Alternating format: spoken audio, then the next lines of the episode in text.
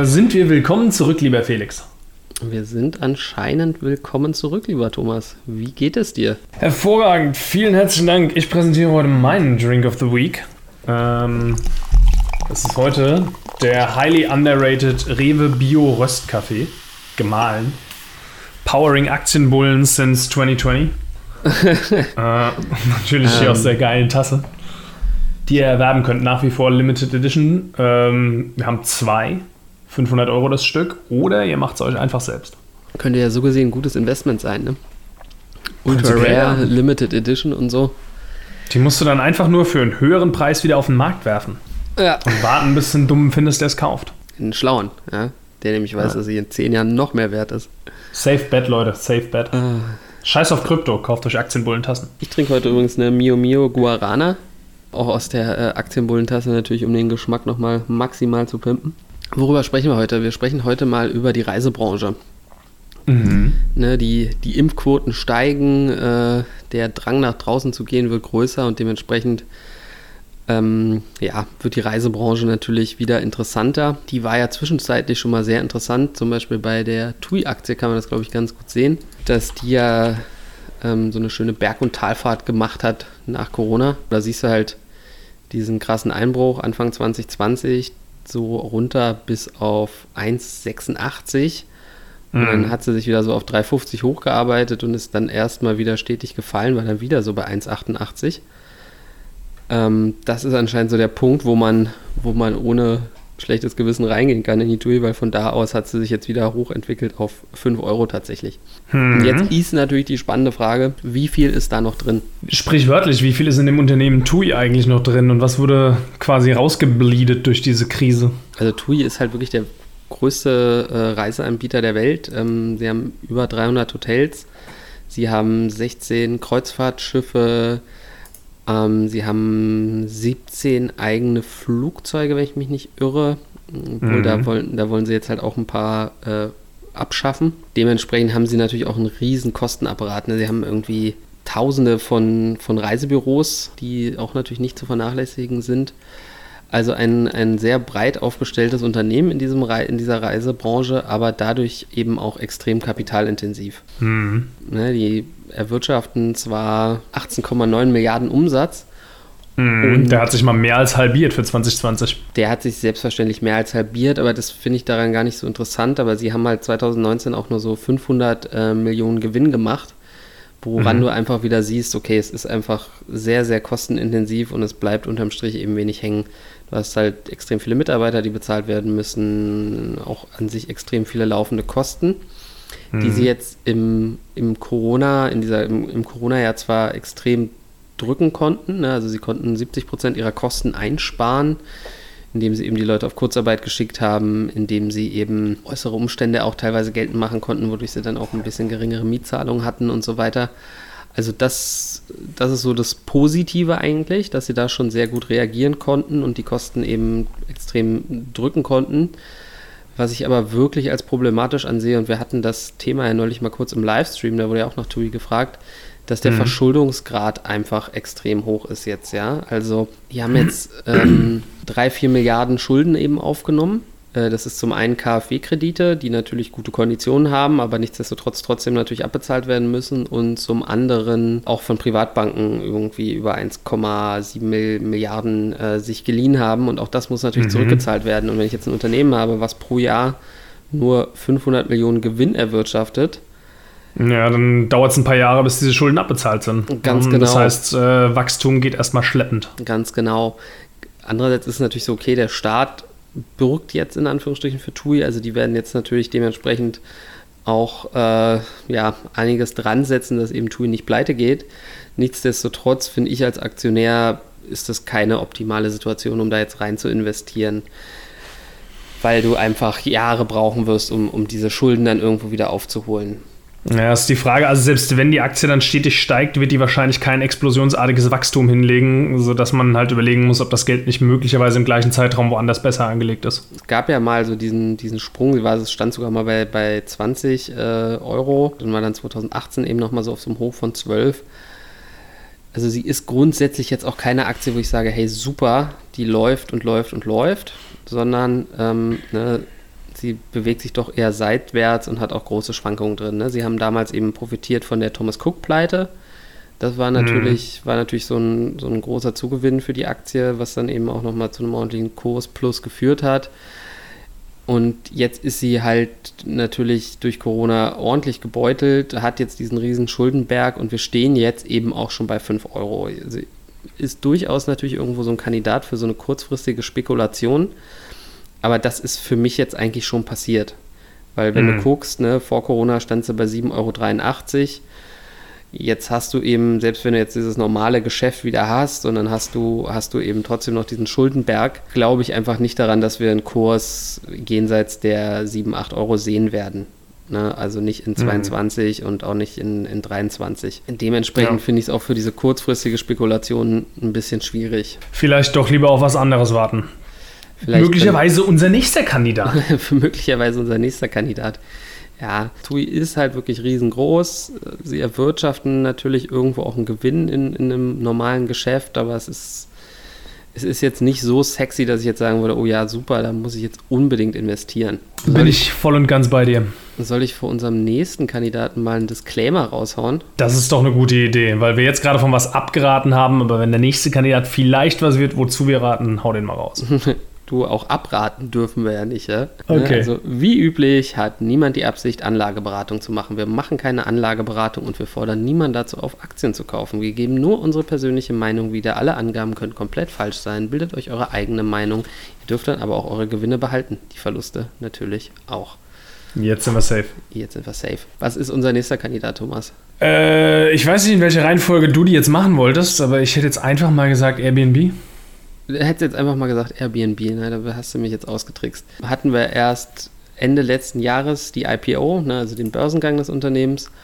Und ähm, ja, ein großes Problem ist natürlich, dass Airbnb auch extrem überbewertet ist. Eine Überbewertung ist bei Airbnb jetzt schwierig zu bestimmen, weil sie eben keinen Gewinn erwirtschaften. Dementsprechend haben wir eben auch kein KGV. Ne, das, ist, mhm. das ist übrigens bei ganz vielen dieser Unternehmen so. Ne? Auch eine TUI hat jetzt für 2021 kein, kein erwartetes KGV, weil wir erstmal nicht davon ausgehen, dass sie Gewinne erwirtschaften. Natürlich auch keine Dividende zahlen werden.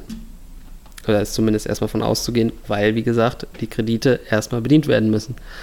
Es ist schwierig zu rechtfertigen, dann eben Dividende zu zahlen. Ähm, genau, also Airbnb finde ich natürlich vom Geschäftsmodell an sich deutlich smarter. Du hast halt eben diese Plattform, dadurch natürlich geringe Kostenstrukturen, du hast nicht so viele Angestellte, ne? du hast einfach die, die Möglichkeit, dort, dort auch eben schnell äh, regulierend einzugreifen. Und ähm, an sich mag ich die Plattform auch persönlich. Ne? Ich nutze sie gerne ich finde es viel, viel angenehmer, als jetzt äh, in so ein TUI-Reisebüro zu gehen, sagen wir es mal so. Wie ist, denn, wie ist denn da deine Erfahrung? Wann warst du denn das letzte Mal in so einem Reisebüro? Ich glaube, ich war überhaupt erst einmal in einem Reisebüro und das war, als ich nach dem Abi mit meiner Freundin in den Urlaub gefahren bin. Mhm. Das war 2003. also ich weiß, ich weiß gar nicht, welches Jahr das bei mir war, aber ich, ähm, ich war auch mal irgendwie genervt so von Booking.com und Expedia und so weiter, ne, dieses Überangebot, so dass ich gesagt habe, hey komm, wir gehen jetzt mal ins Reisebüro und mhm. ähm, buchen uns da dann was und es war halt wirklich so blöd, wie man sich das vorstellt. Ne, da wird dir dann dieser Katalog hingelegt und du sagst halt irgendwie sowas wie, keine Ahnung, Südspanien könnte ich mir gut vorstellen. Und dann fängt die an zu blättern, aha, hier ist Südspanien, ja, wie wäre es denn hiermit, so nach dem Motto. Ähm, und wir sind dann in einem Familienhotel gelandet. Äh, das Essen war eher mäßig. Das war so meine Reisebüro-Erfahrung. Und ich hatte mir eigentlich erwartet, dass ich, wenn ich in ein Reisebüro gehe, dass ich da dann wirklich gute Tipps kriege und irgendwie, sage ich mal, jemand für mich ein Angebot zurechtschneidert und nicht einfach irgendwie einen Katalog aufschlägt. Ja, letzten Endes muss man einfach eingestehen, dass Online-Plattformen diesen Job des Vorschlägemachens besser erfüllen als Menschen. So traurig es klingt. Also ich glaube, es gibt schon auch, sage ich mal, naja, das sind halt wahrscheinlich einfach nicht so klassische Reisebüros, ne, aber Leute, die sich irgendwie auf irgendwas spezialisieren, irgendwie auf, sagen wir mal, Bali zum Beispiel, ne? Da ist mhm. halt jemand, der sich wirklich in Bali super auskennt, jedes Jahr dort ist, äh, alle Anlagen kennt und dir dann halt irgendwie gute Tipps geben kann, je nach Budget und je nachdem, was du irgendwie machen möchtest. Mhm. Ähm, das kann aber so ein Reisebüro, so ein Standardreisebüro anscheinend nicht liefern. Und wenn da eben halt kein Umdenken stattfindet, dann ja, sehe ich die auch Stück für Stück immer weiter sterben. Was mhm. auch wieder was ist, was gegen TUI spricht natürlich und was vielleicht für eine Airbnb spricht oder eben auch für eine Booking.com, zu der wir jetzt gleich kommen. Grundsätzlich, was, was kann man zu einer Airbnb noch sagen? Sie ist halt sauteuer, aber es ist halt an sich wirklich ein, sehe ich am ehesten noch irgendwo als, als Tech-Konzern mit Booking vielleicht und ähm, mit einem sehr, sehr smarten Geschäftsmodell. Nichtsdestotrotz ist es natürlich hier auch so, und das gilt auch für Booking, dass du natürlich auch immer damit rechnen musst, dass irgendwer kommt und es besser macht oder günstiger mhm. macht. Grundsätzlich ist das halt immer so ein Kritikpunkt, den du, den du natürlich überall bei diesen Plattformen hast, ob es jetzt Amazon oder eBay ist, dass natürlich die, die dort verkaufen, also in unserem Fall jetzt hier die Vermieter, dass die natürlich sich immer an den, an den hohen Margen stören. Ne? Wenn dann da irgendwer kommt und sagt, hey, bei uns zahlt er nur die Hälfte und wir können euch genau denselben Traffic gewährleisten, dann ist, ist klar, was passiert und wo die dann eben ihre Wohnung anbieten. Ja, ähm, also nochmal kurz auf die IPO, ist mir gerade noch eingefallen. Ich habe irgendwie das Gefühl, dass die IPO halt auch zu einem Zeitpunkt kam, wo Börsen-IPOs gerade ein, ein, Hype in sich waren. Also ja wir haben, wir haben das auf dem Höhepunkt von einem, von einem Börsenmoney-Jahr mehr oder weniger erlebt, ja, diese IPO. Mhm. Und da sind wahrscheinlich so viele Leute reingegangen, einfach nur weil sie Bock hatten, bei der IPO dabei zu sein. Yeah, die nächste Dotcom-Bubble, ich nehme sie diesmal frühzeitig mit. Mhm. Und jetzt ist so ein GameStop-Effekt eingetreten, weil die Leute die Aktie alle halten, bleibt sie oben. Weißt du, also, weil keiner will sich jetzt eingestehen, dass er zu viel dafür gezahlt hat. Das ist, das ist meine wilde These zu das dieser ist, Aktie. Das ist deine wilde These. Ist ja auch ein Langzeitinvestment, ne? Also gerade wenn man mhm. sich diesen Zeitpunkt anguckt, der natürlich wirklich schlecht gewählt ist, ist relativ eindeutig, dass, okay, wenn ich die jetzt kaufe, dann werde ich sie jetzt nicht in drei Monaten wieder verkaufen können. Könntest ja. du jetzt zwar, ja, also du hättest dann da schon auch deine roundabout 10, 20 Prozent Gewinn jetzt äh, mit, könntest du jetzt mitnehmen. Nichtsdestotrotz glaube ich aber, dass die Leute da eben, also die Investoren da halt schon langfristig denken und finde ich auch nicht fair, verkehrt. Ne? Also könnte ich mir auf jeden Fall mittelfristig auch vorstellen, mir die ins Depot zu packen. Ich mhm. wüsste jetzt noch nicht so genau, wann da jetzt so der richtige Zeitpunkt ist, weil ja, sie ist halt wieder irgendwie so ein bisschen schwer zu bewerten aktuell, weil eben kein Gewinn da ist und so weiter. Mhm. Fällt sie jetzt nicht so in mein typisches Raster. Sie zahlt natürlich auch keine Dividende. Nichtsdestotrotz könnte die natürlich schon noch abgehen in den nächsten Jahren. Und also wenn da nicht irgendwie disruptiv irgendwie Konkurrenz kommt von zum Beispiel sowas wie Google, das muss man halt mhm. halt einfach immer sehen, dass diese großen Tech-Konzerne natürlich immer schnell auch die Möglichkeit haben, hier so gewisse Geschäftsmodelle zu adaptieren. Du kannst jetzt schon über Google Flüge buchen und so weiter. Ähm, das ist dann auch wieder nur ein kleiner Schritt, da eben noch ein bisschen weiter zu gehen. Das, also in meinen Augen könnte eine Fusion ja ein ziemlich starker Move sein, weißt du? Also im Grunde bräuchtest du ja sowas wie eine TUI kombiniert mit der Plattform-Power und, und AI und allem von so einem Airbnb. Der TUI will auch selber immer Plattform sein. Ne? Also, ja gut, aber wenn es halt andere schon besser machen, dann ist das halt irgendwie so ein hoffnungsloses Unterfangen in meinen Augen. Das ist wie als Karstadt versucht hat, ein Online-Business aufzubauen.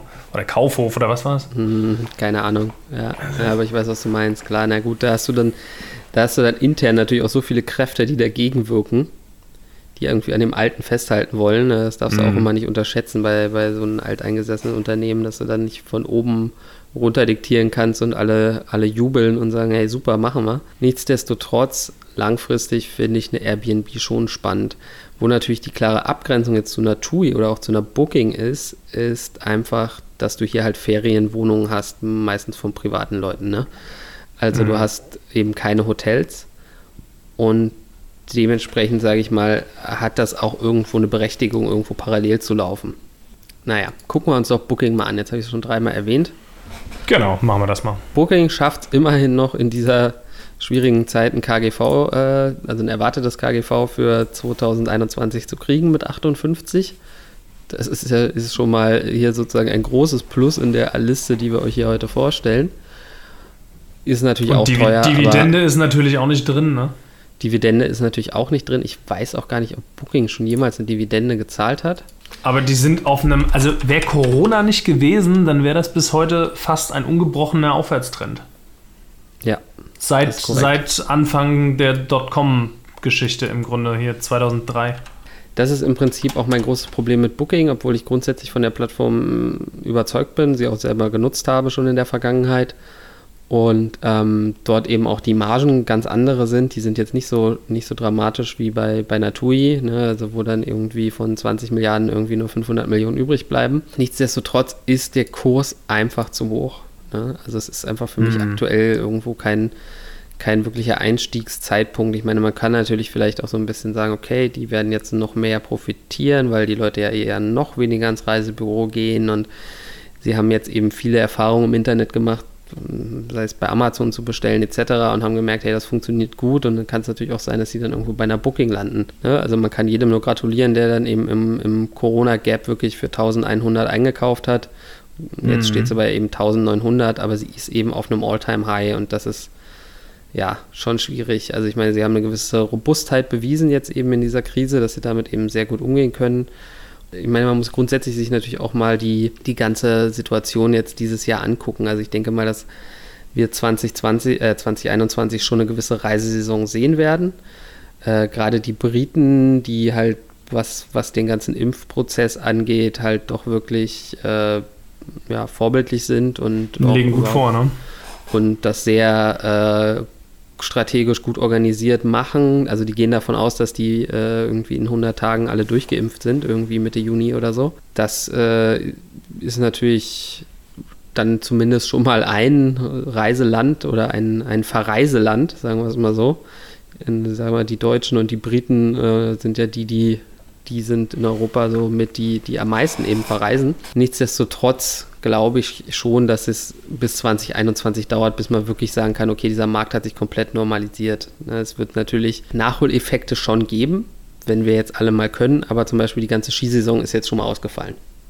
Ja. Das kannst du nicht mehr aufholen. Ne? Das ist jetzt für so ein Land wie Spanien und Italien an sich nicht so schlimm, aber natürlich für so einen Reiseanbieter, der, der natürlich das ganze Jahr über das, das Reisegeschäft abdecken muss, dem fehlt dann da einfach schon mal ein gewisser Teil. Und selbst wenn dann sozusagen im, im Sommer ein bisschen mehr verreist wird, dann glaube ich nicht, dass das dann irgendwie komplett aufgeholt wird, beziehungsweise halt zu Verhältnissen führt, die besser sind als vor Corona. Ja, und vor allem, was, was halt auch, finde ich, eine spannende Frage ist, inwieweit wirkt sich diese, diese Pandemie jetzt nachhaltig auf Geschäftsreisen aus, ne? weil halt Remote Work jetzt doch irgendwie einen krassen Booster bekommen hat. Ja. Um, die Frage ist, finden da, finden da noch pausenlose Sachen statt, wie dass irgendwelche äh, Amis für ein Zwei-Stunden-Meeting nach Japan fliegen oder sowas? Keine Ahnung. Mm, das ist auch ein Argument, definitiv. Ne? Also da gibt es zum einen natürlich jetzt diesen, diesen, diesen Effekt, dass wir gemerkt haben, okay, wir können eben Meetings auch gut von zu Hause aus machen.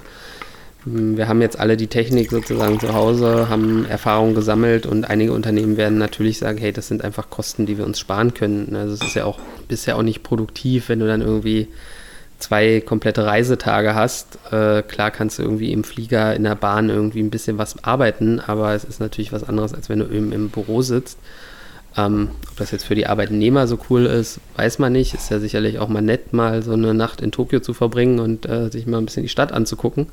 Mhm. Aber klar, da hast du auf jeden Fall einen Punkt. Und neben, neben diesem Corona-Homeoffice-Punkt äh, spielt natürlich der Umweltschutz irgendwo da natürlich auch eine Rolle. Mhm.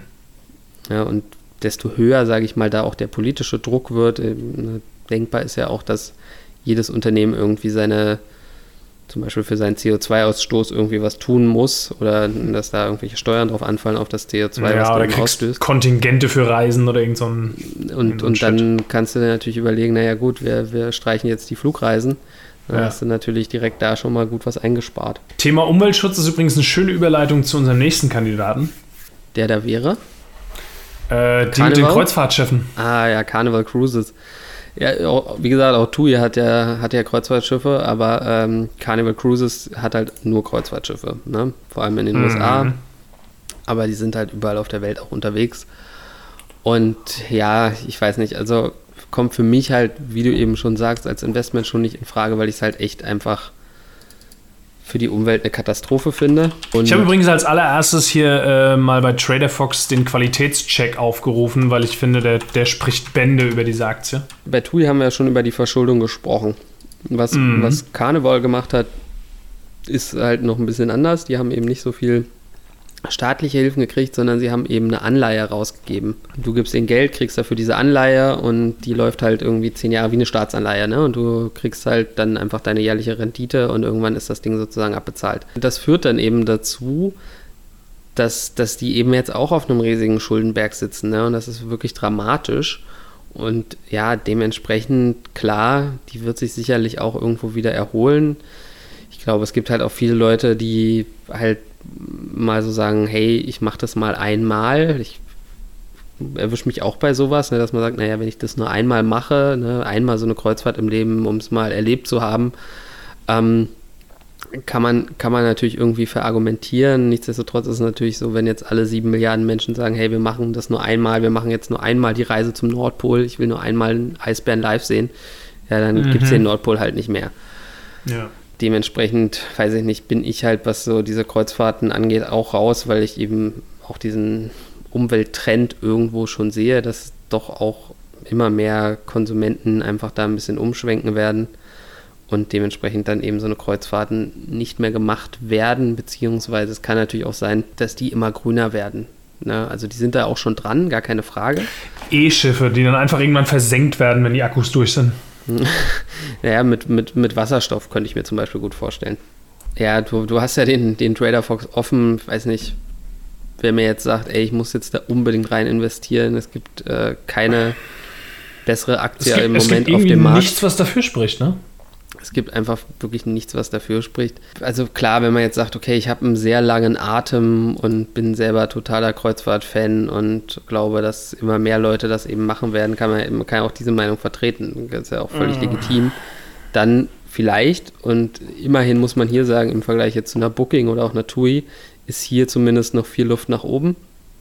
Ne, also wir sind so, weiß ich nicht, vor Corona waren wir so bei gut 45 und äh, sind jetzt eben bei 22. Gut, vor da Corona hatten wir noch, noch keinen Schuldenberg, ne?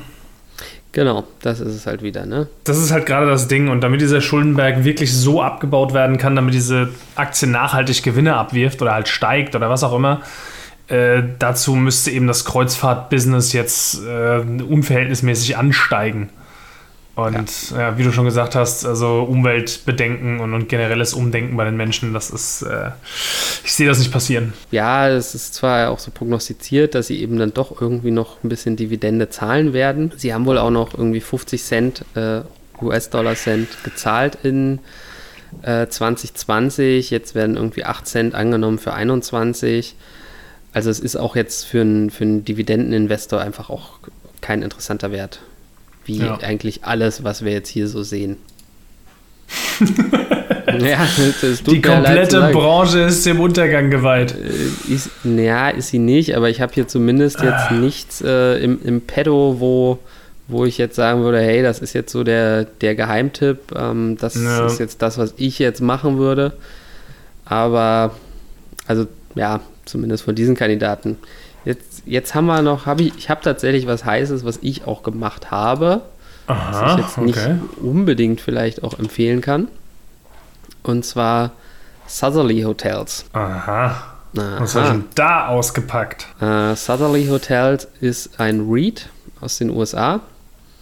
Also nochmal ähm, REITs ist einfach eine spezielle Unternehmensform für, für Immobilienunternehmen, die sich halt verpflichten, einen Großteil der Erträge an die Aktionäre auszuschütten. Äh, REIT, für diejenigen, die es hören, das schreibt sich R-E-I-T, ne? hatten wir schon ein paar Mal das Thema. Ich denke mal, die meisten von euch wissen das auch, was es ist. Das steht für Real Estate Investment Trust. Ich, ich, persönlich mag ja REITs an sich ganz gerne, finde die Idee einfach ganz cool, dass du auf dem Wege eben in Immobilien investierst und einfach, sage ich mal, eine gute Dividende kriegst und dann ist auch gut. Äh, nichtsdestotrotz habe ich hier natürlich schon auch gedacht, ja, okay, das wird sicherlich irgendwo so ein gewisser Turnaround ist hier natürlich auch möglich. Ich muss gestehen, ich bin jetzt nicht so tief drin im Unternehmen. Ich habe auch wirklich nur eine kleine Position aufgemacht. Ähm, ne, aktueller Kurs ist 3,85 Dollar ich glaube, ich habe einen Einstandskurs so von 2,20 Dollar. Also so gesehen ist er schon für mich gut gelaufen. Hm. Und ich habe ich hab sozusagen einfach gesehen, dass sie von einem 8-Dollar-Kurs kommt und ich mir eben auch mittelfristig, also so in zwei, drei Jahren sehr gut vorstellen kann, dass sie dort eben auch wieder hinkommt. Aber mhm. auch hier kann es natürlich sein, dass hier auch ein gewisser äh, Verschuldungsgrad jetzt natürlich eingesetzt hat und so weiter und so fort. Also dementsprechend guckt euch das an, das ist natürlich an sich total blöd, äh, zu sagen, okay, ich bin da investiert, habe da aber weniger Ahnung als bei den Unternehmen, wo ich eben investiert bin. Aber es ist halt wirklich auch nur eine ganz kleine Position. Ich habe, glaube ich, zwei, dreimal nachgekauft zwar, aber das war so immer, weiß ich nicht, wenn ich irgendwie einen Trade gemacht habe, so in dieser Corona-Zeit und noch irgendwie ein bisschen 20, 30 Euro übrig hatte, dann habe ich eben in meinem DiGiro-Depot dann einfach davon dann immer nochmal wieder so ein bisschen Sazali-Hotels gekauft, weil sie eben so so äh, mhm. äh, günstig, weil es ja für US-Verhältnisse gilt die ja sogar noch als Penny-Stock. Warum erwähne ich die Giro? Nicht, weil wir da einen Link haben. Wir haben hier einen Trade Republic-Link für euch, aber die Giro ist tatsächlich noch günstiger als, als Trade Republic, wenn es um US-Werte geht. Ne? Also da zahle ich dann eben 50 Cent für meinen Trade. Und dementsprechend kann man da dann auch mal wirklich so ganz kleine Trades machen. Und dann habe ich halt immer mal ein bisschen nachgekauft und habe jetzt da so eine kleine Position rumliegen, die sich jetzt so gesehen auch schon ganz gut entwickelt hat.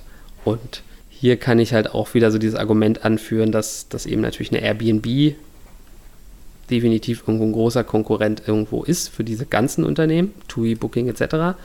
Mhm. Aber wenn ich eben in ein Hotel gehen möchte, dann habe ich halt keine andere Wahl, als dann eben ein, in ein Hotel zu gehen. Und das finde ich eben bei Airbnb nicht. Und wenn du dann eben, ja, ich weiß nicht, kannst ja mal die, die Website aufmachen von, von Southerly Hotels? Von Southerly Hotels, ne, da kannst du halt schön in, in Atlanta absteigen. Mm, Tampa, Wilmington. In Florida ne, und so weiter. Traumziele. Das sind ja richtige Traumziele. Baltimore, Philadelphia. Wo ja, ist denn klar. Savannah? Oh my. In Georgia. Ha. Das ist ja exquisit. Ja, geht so, sag ich mal. Ne? Also es ist jetzt nicht so am halt Oglethorpe Square. Okay, ich sehe schon, das ist äh, quasi in jeder Stadt haben die dann so zig Hotels. So, keine Ahnung, gibt es da bei uns was, was damit vergleichbar ist? Naja, ich meine, du hast ja grundsätzlich gibt es natürlich große Hotelketten. Ne? Ich meine, hier ist es ja mhm. auch so, dass sie die dann weiter vermieten eben an, an Hotelkettenbetreiber. Ne? Also zum Beispiel, ich bin jetzt hier gerade, wo bin ich hier? In Washington, D.C da gehört ihnen halt das Hyatt zum Beispiel. Das ist halt die Frage, ne, inwieweit da möglicherweise jetzt auch äh, Mietzahlungsaussetzungen stattgefunden haben in der Pandemie. Eben, ja. ganz genau, das meine ich halt. Ne? Also dadurch also auch irgendwie auf Schulden sitzen geblieben sind. Dementsprechend müsste man sich da das dann eben auch nochmal genauer angucken. Ist natürlich auch ein Wert, wo ich, wo ich ähm, an sich auf die Dividende setze. Ach, guck mal hier, am 4. Am 4. März, sprich für uns hier gerade, wo wir es aufnehmen, in zwei Tagen, da kriege ich dann die äh, Earnings vom, vom vierten Quartal. Was machen wir damit jetzt? Also. da, da machen wir nichts, aber wenn. wenn das ist geil, hey, die, diese Folge kommt raus, nachdem die Quartalszahlen rausgekommen sind. Das ist, das ist schlecht, das stimmt. Das aber nein, aber das ist, Timing. ist doch sozusagen so ein Hinweis, mal zu sagen, hey, wenn ihr sagt, ja, ja okay, Reads finde ich auch ganz cool, ich habe da jetzt ja. noch nichts, was sich irgendwie im Tourismusbereich angesiedelt ist, dann äh, kann man da natürlich mal sagen, okay, ich höre mir das dann mal an. Das ist auch so ein richtig schöner, also bis Corona war das so ein richtig schöner Read-Kurs. So einfach nur seitwärts. Genau. Ja, natürlich ist da so meine das. Das nivelliert sich jetzt wieder aus, meinst du? Ja, ja dass, dass, dass wir da schon irgendwie wieder hinkommen und ist halt auch ein kleiner Read. Es ist, ist wirklich ein kleines Ding. Es ist, wie gesagt, ja auch noch ein Penny-Stock. Mhm. Fand ich aber irgendwie so ganz sexy. Äh, ist halt total auf USA fokussiert und kann man, kann man machen, wenn man möchte. Ich habe es gemacht. Ich, ich glaube, dass da schon noch ein bisschen Luft nach oben ist. Gerade wenn wir uns eben so einen, so einen Fünf-Jahres-Chart eben angucken, kann ich mir schon vorstellen, dass wir dann da irgendwo wieder auf so eine 7, 7 8 äh, Euro irgendwie hinkommen in drei, ja. vier, fünf Jahren und dann sprudelt die Dividende eben auch wieder und dann habe ich halt einfach eine super Dividendenquote. Das ist alles.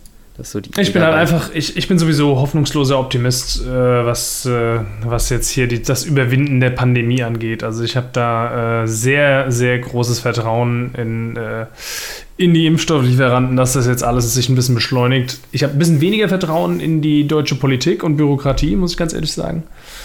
Das äh, äh, infuriated mich täglich aufs Neue, hm. dass da nichts passiert. Aber gut, das nur so am Rande, meine persönliche Meinung. Reiseveranstalter oder sprich Buchungsplattformen und äh, Hotel- und Kreuzfahrtschiffinhaber äh, haben jetzt wahrscheinlich erstmal noch äh, eine schwierige Zeit. Was ja noch so ein separates Thema hier ist, wäre dann so Airlines und, und Airports und, und so Geschichten. Aber ich würde sagen, über Air Travel machen wir mal eine eigene Folge. Alright. Gut. was können wir festhalten? Alles ein bisschen bärisch betrachten, den, äh, diesen Markt. Ne? Also alles, was wir heute hier so äh, uns angeguckt haben, ist, äh, ist erstmal mit, mit Vorsicht zu genießen. Und die, die Southerly Hotels sind so ein, ich will nicht sagen ein Zock, aber das ist so, da kann man nicht so viel falsch machen, glaube ich. Ja, ist, ist auf jeden Fall ein Zock. Ist für mich jetzt so in dieser Reihe vielleicht eben der Wert, wo ich am ehesten irgendwie diesen Turnaround irgendwo noch, noch sehe. Also vor allem ein Turnaround mit 100 Prozent, den sehe ich eben bei einer TUI nicht und bei einer Booking, die jetzt auf dem All-Time-High ist, sowieso nicht.